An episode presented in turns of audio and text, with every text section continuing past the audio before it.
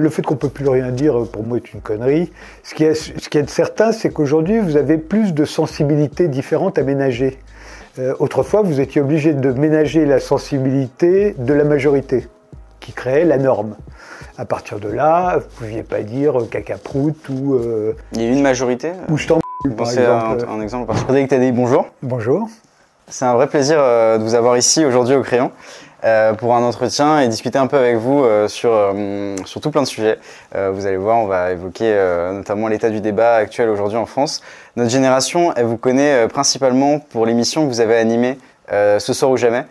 une émission dans laquelle vous faisiez débattre des intellectuels, des artistes, tout plein de personnes. Et pour nous au crayon, c'est pour ça que je disais que c'est un vrai honneur de vous avoir, parce que c'est un peu ce qu'on fait, nous, des débats aussi au crayon, des interviews contradictoires. On essaie de, de mêler différents points de vue. Et euh, je voulais commencer avec une première question.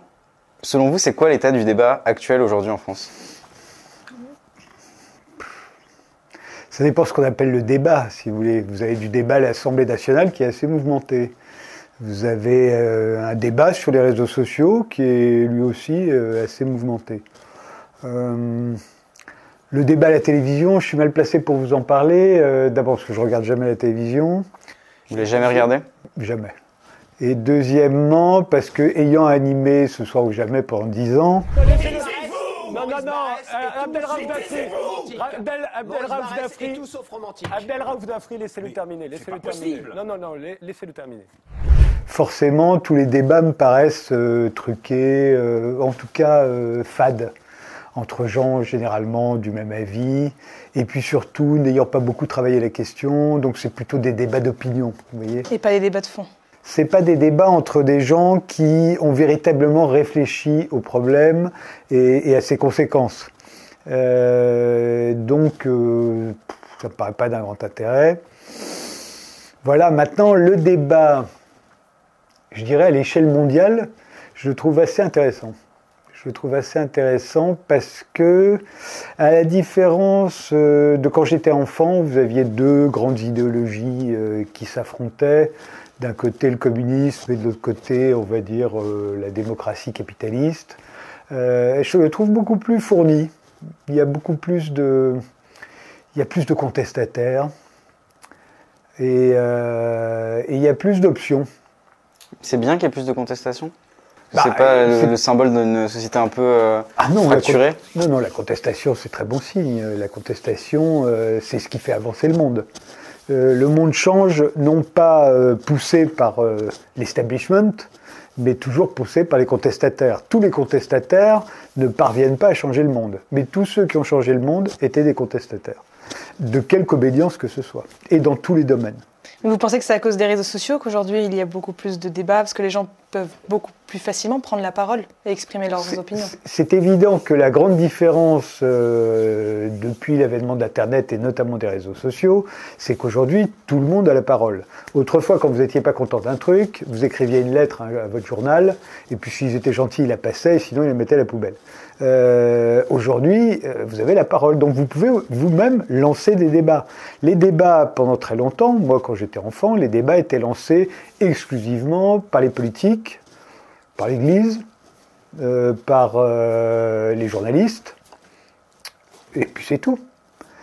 Aujourd'hui, tout le monde peut lancer un débat. Et on le voit, MeToo, par exemple, est un pur débat lancé par, par une personne euh, et, ensuite reprise par les réseaux sociaux. Et vous pouvez lancer des débats sur tous les sujets aujourd'hui, et ça marche. D'ailleurs, vous remarquerez que les médias euh, ont les yeux collés sur les réseaux sociaux à cause de ça, parce qu'ils ont l'impression que c'est là qu'est le peuple.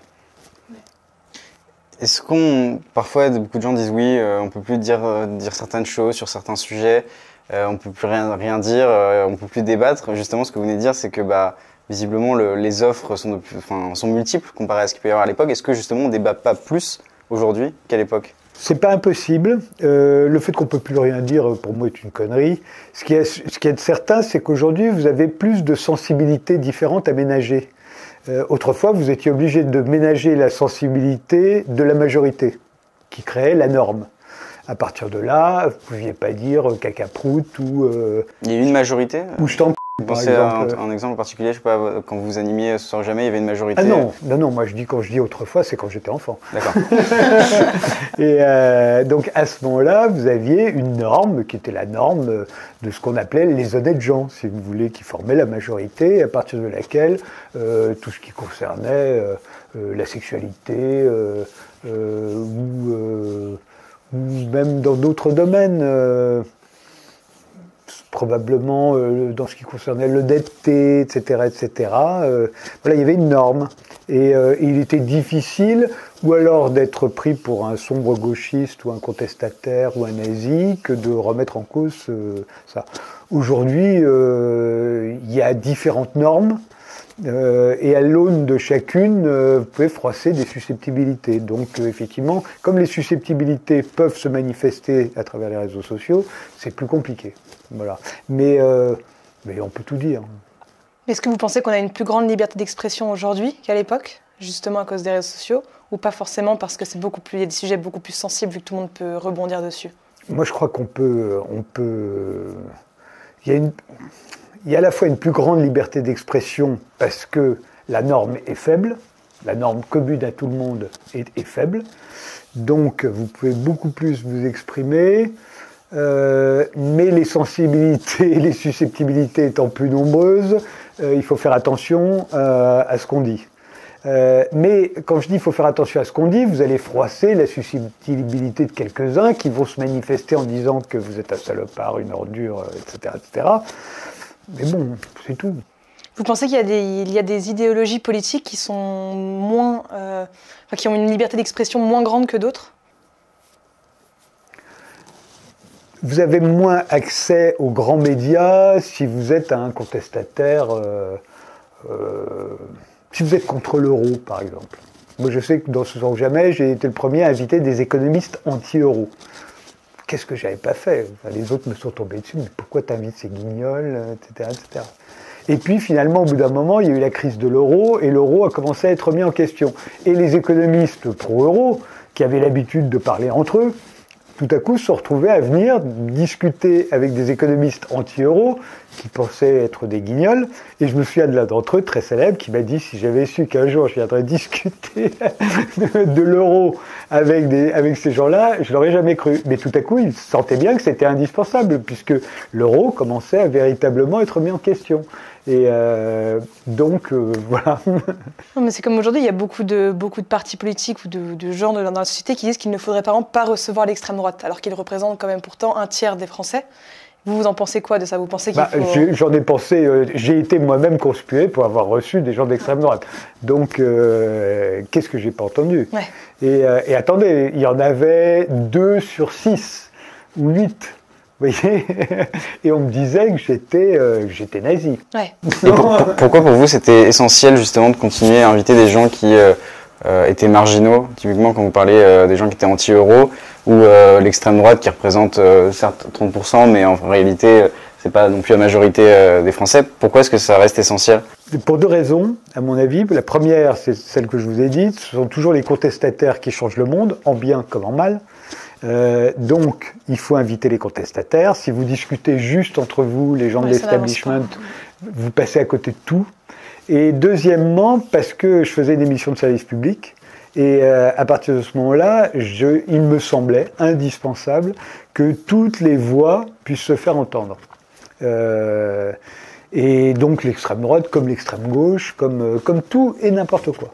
Et euh, à partir du moment, ça, ça restait dans, dans ma déontologie personnelle, à partir du moment où on n'était pas interdit par le ministère de l'Intérieur.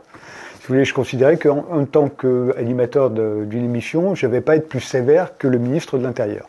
Si le ministre de l'Intérieur vous interdisait pas de parole, de rassemblement, de publication, je vois pas pourquoi moi je vous aurais Et interdit. vous respectiez quand même les décisions euh, de justice euh, par rapport à ça Alors, uniquement dans ce domaine-là, si vous voulez.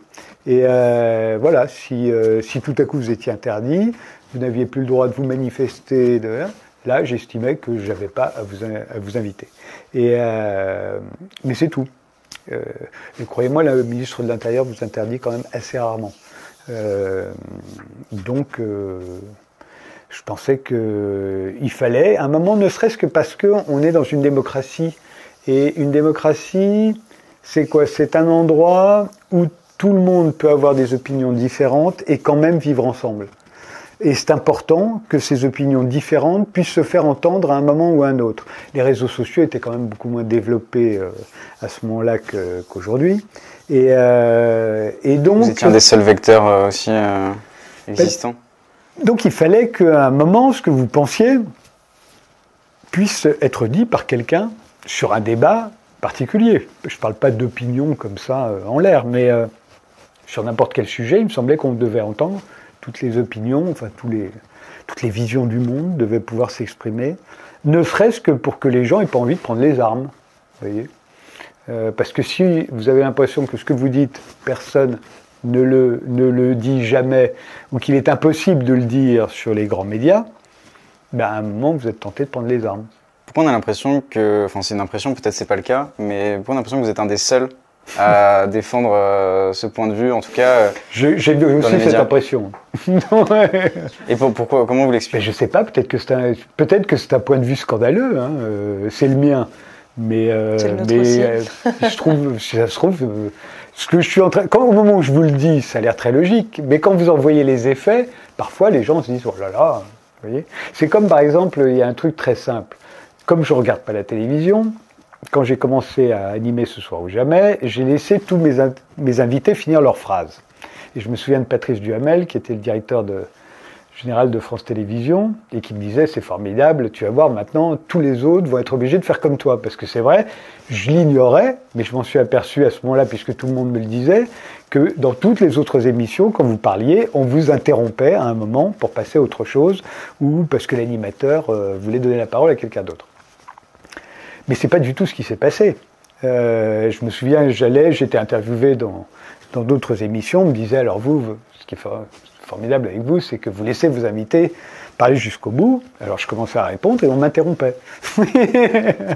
Donc je me suis dit ça va pas. Et je me souviens aussi, un jour j'ai invité euh, euh, Mathieu Kassovitz, qui dans mon émission a fait une sorte de coming out complotiste en disant qu'il ne croyait pas à la version officielle du 11 septembre. Je pense que ce qui s'est passé le 11 septembre 2001 et la version officielle qui a été donnée euh, par euh, les Américains est obligatoirement questionnable. Il faut absolument se poser la question. On ne peut pas prendre euh, l'information officielle de manière pour argent comptant On ne peut pas, c'est impossible. Il suffit d'examiner euh, ce qui s'est passé cette journée pour se poser des questions. Et sur, le problème, c'est que les réponses n'ont pas été données par les commissions officielles américaines. Ce que j'ignorais euh, du tout. Il l'avait jamais dit, je ne pouvais pas le savoir. Et en face de lui, il y avait, euh, il y avait Ismaël Kadaré, il y avait Hélène Sixous, il y avait Marine Karmitz qui lui ont répondu. Mais on m'a dit, c'est intolérable, que j'aurais jamais dû le laisser dire une chose pareille à l'antenne. À quoi j'ai répondu que ce n'était pas encore interdit par la loi et que s'il avait dit qu'il ne croyait pas la version officielle de l'assassinat de Kennedy, personne ne s'en serait offusqué. Donc, euh, euh, mais bon. Et, euh, et l'argument que mes collègues journalistes ont utilisé, parce qu'il n'y a que des journalistes qui vous, représentent, qui vous reprochent de ne pas avoir fait taire qu'un de vos invités, jamais personne d'autre vous le reproche. Mais et ils en ont utilisé comme argument, voilà ce que ça donne quand on laisse parler ses invités jusqu'au bout. Comme quoi, il fallait pas laisser parler ses invités jusqu'au bout. C'était une mauvaise méthode, ça donnait euh, des excès comme celui-là. Est-ce que vous avez l'impression que justement, euh, ça a fait changer, ça a fait bouger les lignes, le fait de, laisser parler. Euh, non, non, non, juste euh, les gens ont tous la nostalgie ce soir ou jamais. tout. Ça n'a rien changé d'autre. Alors après, je pense que ça a eu de l'influence sur des gens de votre génération, par exemple, mais même sur d'autres. Je suis sûr qu'il y a des gens qui ont réfléchi, qui ont eu envie de, de, de réfléchir. Parce que, vous savez, un débat, ça vous fait jamais changer d'avis. Parfois, ça arrive. J'ai vu des invités changer d'avis pendant l'émission. C'était assez, assez euh, extraordinaire, surtout parce qu'il parce qu'il le reconnaissait en même temps. Mais, euh, mais bon, c'est pas le but d'un débat, c'est pas de vous faire changer d'avis. Le but d'un débat, au moins, pour moi, c'est que vous voyez là où est le problème. Voilà. Si vous, s'il est bien fait, mon débat, s'il y a eu suffisamment de gens différents qui étaient là et qui ont pu s'exprimer, et si j'ai posé les bonnes questions, si je les ai amenés au bon endroit, vous vous apercevez à un moment, bah tiens, il est là le problème. Voilà, là où les gens se divisent. Il n'est pas là où on croit, il est là. Voilà. Et déjà là, vous avez fait un grand pas. Euh, J'avais vu dans une, dans une interview que, que vous avez faite récemment euh, que vous expliquiez que justement la- le côté novateur euh, dans cette émission-là, c'était de faire venir des artistes et des intellectuels débattre là où avant on les faisait pas forcément débattre. normalement, le débat était confisqué par les politiques et les journalistes. Et, ça, c'est euh, c'est quelque chose justement, quand je vous disais, est-ce que ça a laissé des traces? Est-ce que vous avez l'impression aujourd'hui, justement, dans le débat public, même sur les réseaux sociaux, est-ce que c'est. euh, Oui, est-ce que vous sentiez l'air du temps ou est-ce qu'on c'est ce genre de jamais qui a inspiré euh, Ce qui est, ce qui est certain, c'est que quand vous regardez les débats sur les réseaux sociaux, sont souvent invoqués des, des gens qui ont travaillé sur les sujets, des intellectuels, euh, moins souvent des artistes, parce que c'est plus subtil la façon dont les artistes influencent le débat. Mais même si en réalité, c'est eux qui nous influencent le plus, à mon avis. À l'aune, euh, sur le plan historique, en tout cas au XXe siècle, c'était frappant. Les gens ont été beaucoup plus influencés par des films, par des livres, que des romans, j'entends, que par des journalistes, des hommes politiques ou, euh, même des, intellectuels. Les, artistes ont eu une très grande influence. Et, euh, mais disons que c'est plus subtil au moment où cette influence s'exerce, tout le monde ne la remarque pas. Si vous voulez, on la remarque après. Euh, on s'aperçoit qu'Easy Rider, le film, a eu beaucoup plus d'influence que les écrits de Timothy Leary, par exemple. Euh, mais au moment où ça se passe, tout le monde croit que c'est Timothy Leary qui a de l'influence. Non, c'est Easy Rider, etc., etc. Je pourrais vous dire Chaplin euh, au moment de la crise de 29, euh, ou, ou John Ford avec les raisins de la colère, si vous voulez. Bon. Ou Steinbeck, plus exactement, le romancier. Donc je ne sais plus ce que je voulais vous dire, mais euh, je, je remarque que sur les réseaux sociaux sont invoqués très souvent des intellectuels. Euh, les gens se jettent à la tête des, euh, des titres de livres, je ne sais pas s'ils les ont lus, j'espère, mais ça c'est à mon avis nouveau. On l'aurait pas fait avant. On aurait invoqué Marx, Lénine et, et Mao, Oui, qui sont des intellectuels aussi, remarquez. Il y a beaucoup de gens qui pensent qu'aux États-Unis, il y a une plus grande liberté d'expression qu'en France. Ça c'est sûr. Et vous, vous préférez justement ce modèle-là? Non, non, non. Je me souviens, euh, j'ai très souvent ce débat. euh, non, moi je suis. euh, la liberté d'expression est totale aux États-Unis. La liberté d'expression est extrêmement réduite en France. Voilà, il faut bien l'admettre. Qu'on peut défiler pour la liberté d'expression après, euh, l'attentat contre Charlie Hebdo. Ça mange pas de pain. Mais, euh, en réalité, notre liberté d'expression est extrêmement réduite.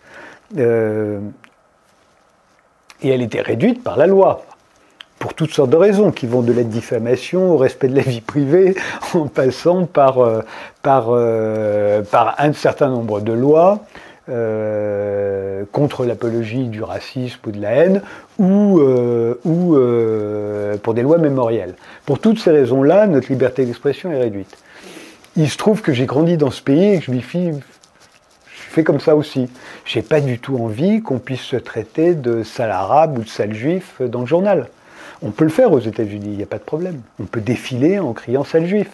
En France, non. Je trouve ça mieux. D'accord.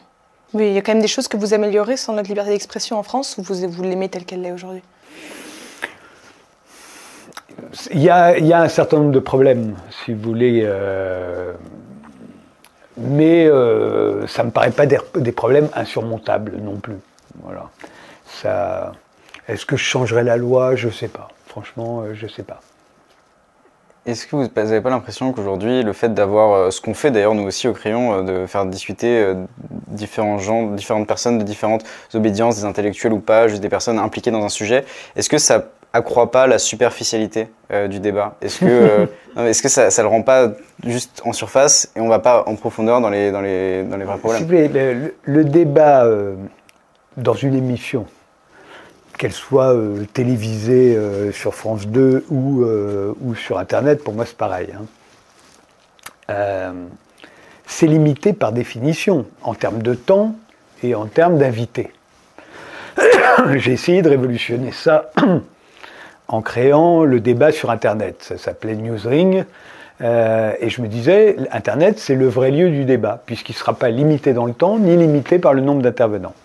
Là où vous voyez assez vite qu'il est quand même limité, c'est que tout le monde n'a pas d'argument. Vous voyez, c'est difficile d'avoir des arguments intéressants, nouveaux dans un débat.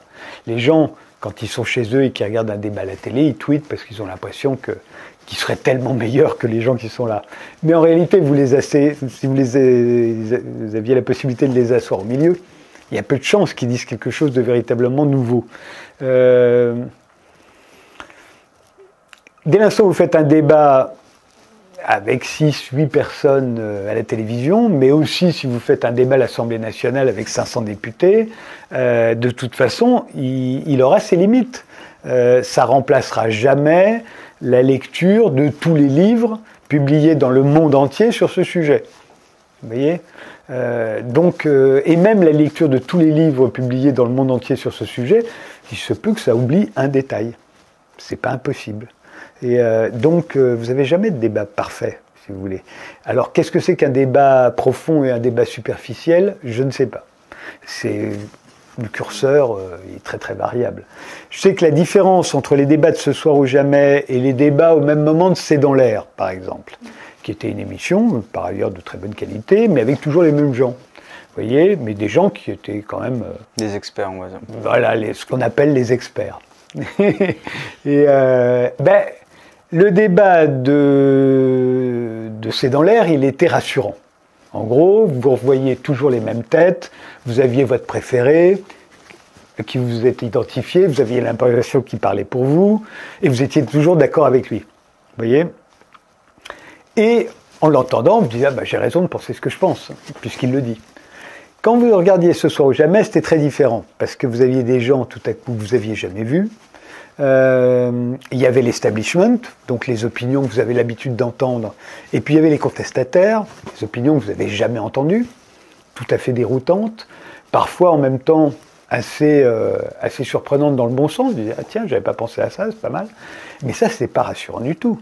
Vous arrivez avec des opinions, toutes faites, dont vous êtes très fier, et puis tout à coup, vous vous apercevez que c'est plus compliqué que ça. Pas rassurant, vous voyez et euh, donc, euh, le débat, le débat, le débat, il ne faut pas trop en attendre. Il ne faut pas penser qu'il va tout résoudre.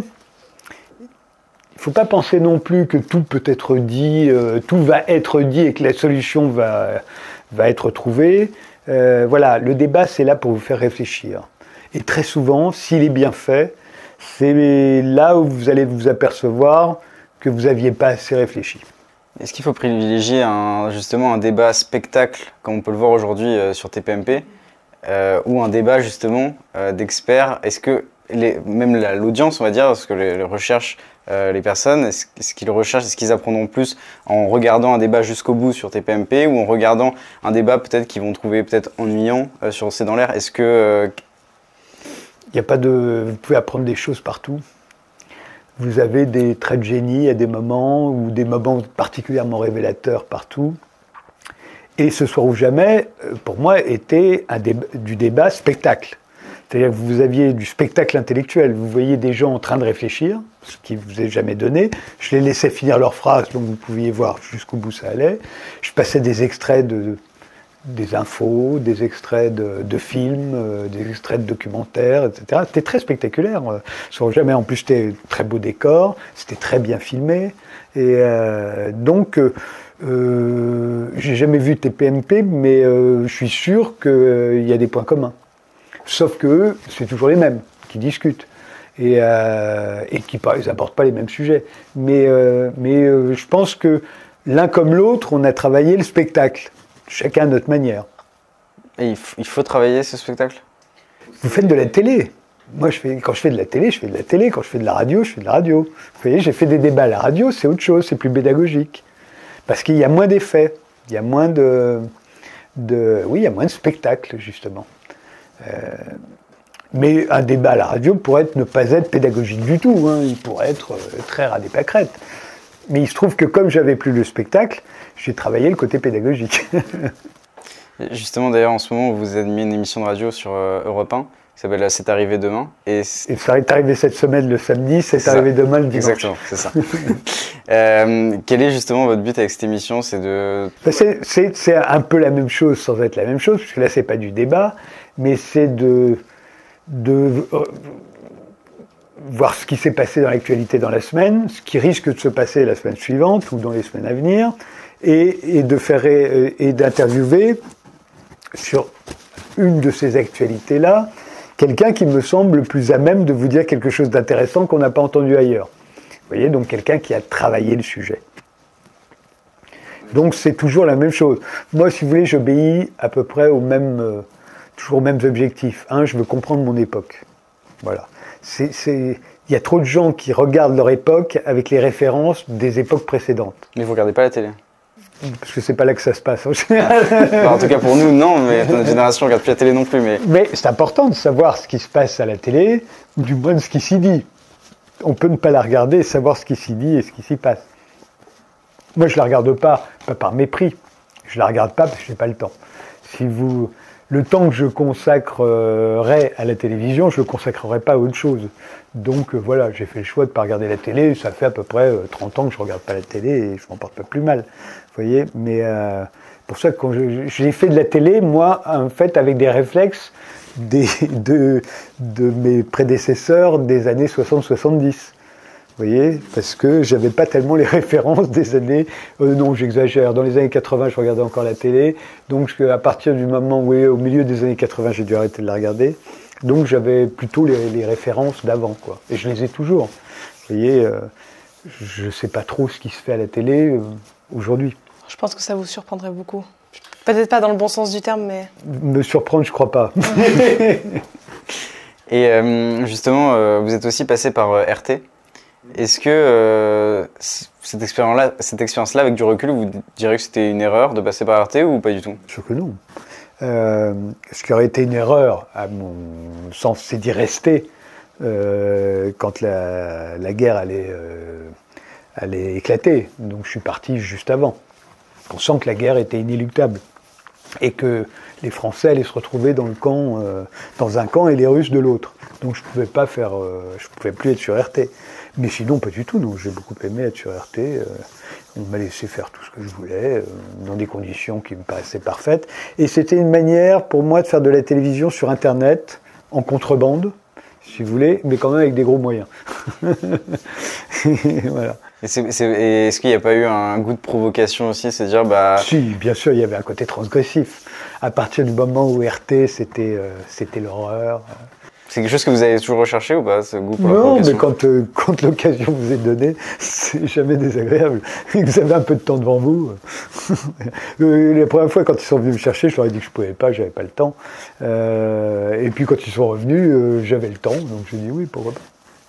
Justement, par rapport à, à ce soir ou jamais, est-ce que euh, le fait que vous n'ayez pas pu continuer l'émission Parce que j'avais vu aussi dans une interview, vous disiez que bah, moi j'avais dit 10 ans dès le départ et 10 ans après. non, euh, c'est Patrice Duhamel euh, qui m'avait dit, là, t'en as pris pour 10 ans. Et donc, euh, chaque année, effectivement, euh, Il nous pour reste le pot ans, de la fin, je leur disais, voilà, il nous reste tant, il nous reste tant, il nous reste tant. Mais est-ce que le fait que vous n'ayez pas continué, justement, c'est. désolé, je vous ai coupé. Non, non, ce que vous disiez. le fait que vous n'ayez pas continué, c'est le- c'est aussi le symbole que bah, c'était soit une époque révolue, soit que bah, les gens n'étaient plus prêts pour ce genre d'émission, soit qu'on souhaitait autre chose, soit. Non, non, c'est. euh, si vous voulez, 10 ans, c'est deux mandats. Donc, à l'époque, les mandats des présidents de France Télévisions n'étaient jamais renouvelés. Donc, euh, Duhamel, en me disant T'en as pour 10 ans, espérait peut-être que le leur, puisqu'il il était que le numéro 2, mais c'était euh, Patrick de Carolis qui était le patron, il pouvait espérer être renouvelé. Mais ils ne l'ont pas été. Donc, ensuite, ça a été Fimelin qui est arrivé. Et, euh, déjà, je suis passé en hebdo. Je n'étais plus en quotidienne. Mais ensuite, il y a troisième qui est arrivé, en l'occurrence une femme euh, qui est toujours là, Delphine Ernotte, qui est la première qui a été renouvelée. Euh, euh, et bon, ben là, ça faisait. de toute façon, il fallait que ça change. Si vous voulez, à moins d'être un champion de l'audience, comme Ruquier, vous voyez, lui, les présidents passent, on le renouvelle. Mais sinon, ils ont toujours l'impression qu'ils pourront mieux faire. Donc ils se disent, bon, je pense que j'étais un peu gênant aussi. Pourquoi Euh, parce qu'il allait y avoir l'élection présidentielle. J'en avais déjà vécu deux hein, dans, dans Ce soir ou jamais, mais bon, visiblement, euh, on a dû se dire que c'était pas très bon d'avoir Ce soir ou jamais euh, pendant la présidentielle, parce que Ce soir ou jamais pendant la présidentielle, ça veut dire que vous avez tout à coup beaucoup de contestataires, des artistes, des intellectuels qui respectent rien et qui vont pouvoir dire n'importe quoi. Euh, donc, euh, c'était pas forcément très bienvenu.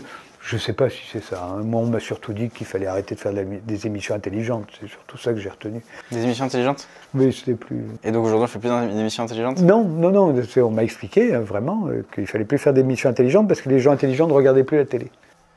C'est pour ça que vous avez arrêté de regarder la télé? Et donc, euh, oui, peut-être, remarquez. Peut-être qu'ils avaient raison. Mais est-ce que la télé, justement, n'a pas un but La télé, aujourd'hui, Internet, enfin les émissions qui sont produites de manière générale, n'ont pas aussi ce but de euh, d'éduquer, d'élever euh, les personnes qui les regardent Si, bien sûr. euh, Plutôt que se dire c'est réservé à des personnes intelligentes, comme il n'y en a plus, bah, on va faire des émissions débiles parce que Mais les gens si tu voulais, c'était un peu ça l'idée, c'était de dire, ben, en fait, les gens sont sur Internet, donc sur Internet, on leur fait des programmes qui les intéressent. Euh, donc nous, il faut qu'on fasse des programmes pour ceux qui vont pas sur Internet.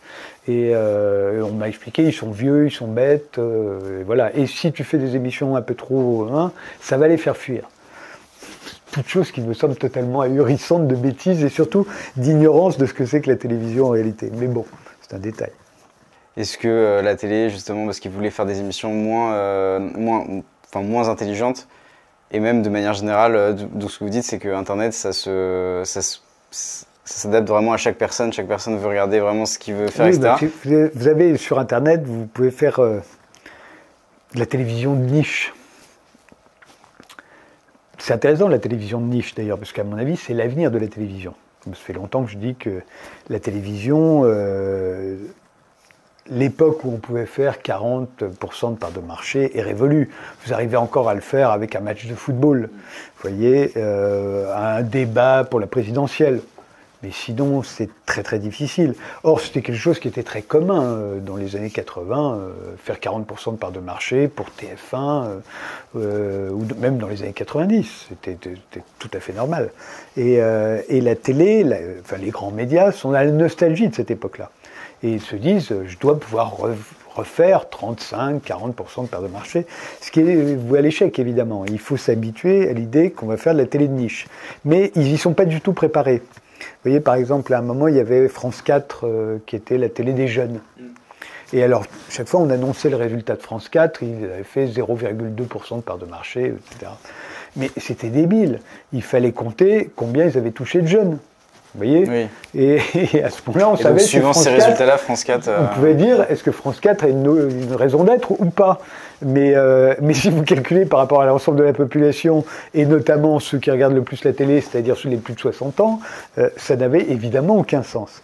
Et, euh, mais ça, la télé est pas prête à y réfléchir. Vous voyez, elle veut pas commencer à réfléchir, ce à quoi la radio a été obligée de réfléchir assez vite. Dès l'instant où on a ouvert euh, à ce qu'on appelait l'époque les radios libres, il a bien fallu se dire, parce que toutes les stations de radio, les grandes stations de radio ont vu leur, euh, leur audience évidemment euh, réduite. Euh, Aujourd'hui, elle est encore plus réduite parce qu'il y a Internet qui passe, euh, où on passe beaucoup plus de temps et on ne peut pas le passer en même temps sur Internet et en écoutant la radio. Et donc, Il y a quand même un élan nouveau, je trouve, avec bah, Europe 1 ou même France Inter qui, qui ramène une grande audience, au moins dans leur matinale. C'est gentil de le dire pour Europe 1 parce que c'est pas ce qu'on en dit d'habitude. Mais euh, étant à Europe 1 depuis 2005, je fais partie de ceux qui espèrent effectivement que la Non, matinale mais, c'est- c'est- mais moi, va je, exploser. non, mais je trouve que les matinales radio, en tout cas, ont, ont encore euh, Bah, de l'intérêt. c'est le elles ont prime beaucoup time. C'est le prime time de la radio, c'est le matin, vous êtes dans votre salle de bain. C'est exactement ça. ouais. Voilà, et donc vous écoutez la radio. Et euh, donc, euh, oui, euh, la radio existera encore, comme la télévision, comme la presse écrite existe encore. Mais disons qu'elle souffre. Voilà. Et, mais la télé souffre encore plus parce que elle n'a pas, elle a pas encore réfléchi à une politique de niche. Moi, je me souviens, je disais toujours, imaginez que je, fasse une émission, parce que moi, mon grand slogan, du temps de ce soir ou jamais, d'ailleurs, où je faisais par ailleurs de très bonnes audiences pour, euh, pour une émission aussi ambitieuse en deuxième partie de soirée, on était toujours à 700 ou à 800 000, c'était beaucoup. Vous voyez, je vous dis encore une fois, du fait du niveau de l'émission. Et, euh, et même à la fin, comme l'émission allait dégager, on me l'a reculé d'une heure, euh, histoire de que, comme les journalistes de télé, vous pouvez leur faire gober n'importe quoi ici. et donc euh, on leur a dit, regardez, les, là les audiences commencent à décliner, donc il est temps d'arrêter. Moi, ça ne me posait pas de problème. 10 ans, c'était 10 ans, donc j'avais envie de passer à autre chose aussi. Mais, mais en réalité, si on n'avait pas bougé ce soir ou jamais d'une heure pour mettre une heure plus tard, les audiences restaient exactement les mêmes. Les téléspectateurs, je pense qu'il faut les peser, pas les compter. Donc, ce qui était très mal perçu parce que ça, ça donnait un côté élitiste, etc. Euh, mais ce n'était pas le cas parce que parmi les, les, gens qui adoraient ce soir ou jamais, il y avait beaucoup de chauffeurs de taxi, par exemple. Mais évidemment, ce n'étaient pas les chauffeurs de taxi cons, c'était les chauffeurs de taxi intelligents. Euh, ceux qui avaient envie de, confronter leurs idées, de réfléchir, etc. etc. je prenais beaucoup de taxis à l'époque, et ils me parlaient tous de, l'émission. C'était très marrant. et euh, donc, c'est sûr que ça s'adressait à un certain public, pas à tout le monde, mais quand même à un grand public. 700 000 à la télévision, c'est le grand public. Pour une émission culturelle, c'était énorme. Vous voyez, euh, on n'avait pas vu ça depuis Apostrophe. quel était le genre de peinture que faisait Gainsbourg Et de, de dessin? J'étais figuratif. Je suis passé au cubisme, au surréalisme. Ah, en combien de... Très peu d'années tout ça alors. Mais qu'est-ce qu'il y a de drôle, les blaireaux là? Et euh, mais donc, mon argument était le suivant. Je disais, imaginez que demain, je vous fais une émission, elle est regardée que par 1000 personnes. Pour vous, évidemment, cette émission, il faut l'arrêter tout de suite. Mais imaginez que ces 1000 personnes, ce soient les 1000 milliardaires qui existent sur la planète. Là, tout à coup, cette émission devient totalement stratégique. Vous parlez aux 1000 milliardaires de la planète. Mais ils sont que 1000. Qu'est-ce que vous faites? Vous la supprimez ou vous la supprimez pas? Voilà. C'est tout, le problème de la télé de niche. C'est une autre question que j'allais vous poser. Est-ce que vous êtes fait des ennemis avec euh, ce que vous avez fait Bien sûr. Mais vous ne pouvez pas faire une carrière à la télé un peu, euh, un peu en vue. C'est relatif, hein. mais euh, un peu en vue sans vous faire des ennemis, bien sûr. De toute façon, parce que ce que vous faites remet en question le travail des autres. Vous voyez? Et moi, à la limite, je vous dis, je regarde rien. Mais demain, si on me disait, bah, tiens, il y a des missions intéressantes là, j'irais la voir par curiosité, et ça remettrait peut-être en question ma façon de faire mon travail. Euh, je me dirais, tiens, ça, ils le font différemment, et c'est peut-être mieux. Ils ont peut-être raison. Ou, en tout cas, c'est plus adapté à notre époque, et moi, je commence un peu à dater. Voilà. J'ai été démodé. Voilà. Et euh, pour l'instant, je n'ai pas l'impression que ce soit arrivé ni pour ce soir ou jamais, ni même pour Paris dernière, que j'ai pourtant fait il y a 15 ans, euh, je crois qu'on n'a pas fait, on m'a pas démodé toujours, mais on n'a pas essayé non plus. Qu'est-ce qui fait sur ce terrain-là Qu'est-ce qui fait justement que vous dites que votre obsession c'est de rester justement euh, accroché à l'époque, etc. Mais comment vous, vous faites si, euh, bah, moi je disais tout à l'heure, euh, vous regardez pas la télé, donc vous ne pouvez pas savoir ce qui se passe forcément, mais qu'est-ce que vous faites justement pour essayer justement de comprendre euh, notre Ah bah, euh, c'est pas la télévision. Enfin, la télévision, ça. La télévision, Internet, peut-être. Oui, euh, ailleurs, voilà. comment on fait pour comprendre ce qui se passe Si vous voulez, moi j'ai une méthode. Il faut comparer. C'est comme les abscisses et les ordonnées. Vous voyez Il faut comparer avec ce qui se faisait avant. Donc, il faut connaître le passé. Et avec ce qui se fait au même moment ailleurs, dans d'autres pays. Là, vous vous faites le présent. À partir de là, vous pouvez comprendre votre époque ou en tout cas ce qu'elle a de nouveau, ce qu'elle a de différent, ce qu'elle a de particulier. Et euh, après, vous pouvez la juger euh, en progrès ou en régression, ça c'est de, l'ordre de chacun. Mais au moins, vous n'êtes pas dupe, vous ne croyez pas que vous continuez de vivre dans la France de votre enfance. Vous voyez? Parce qu'elle a changé par rapport à ce qui se passait ailleurs, et elle, change, et elle est différente aussi par rapport à ce qui se passe au même moment ailleurs. Là, vous comprenez votre époque. Alors, la télévision, Internet, euh, la presse, les livres, euh, tout est bon pour comprendre son époque. Le cinéma, euh, le sport. vous voyez la Coupe du Monde au Qatar, je n'ai pas regardé, hein. mais, mais la Coupe du Monde au Qatar, elle est très différente de la Coupe du Monde en France en 98 ou au Brésil ou au Mexique en 1970. Mmh. Donc de continuer à juger la Coupe du Monde au Qatar euh, en fonction de ce qu'on a vu quand on regardait la Coupe du Monde au Mexique euh, en 1970, la première qu'on a vue en couleur à la télé, vous voyez, euh, ça n'a pas de sens. Sauf si vous avez bien compris la différence. Là, c'est intéressant. Et, et ça, vous pouvez le faire sur à peu près tout.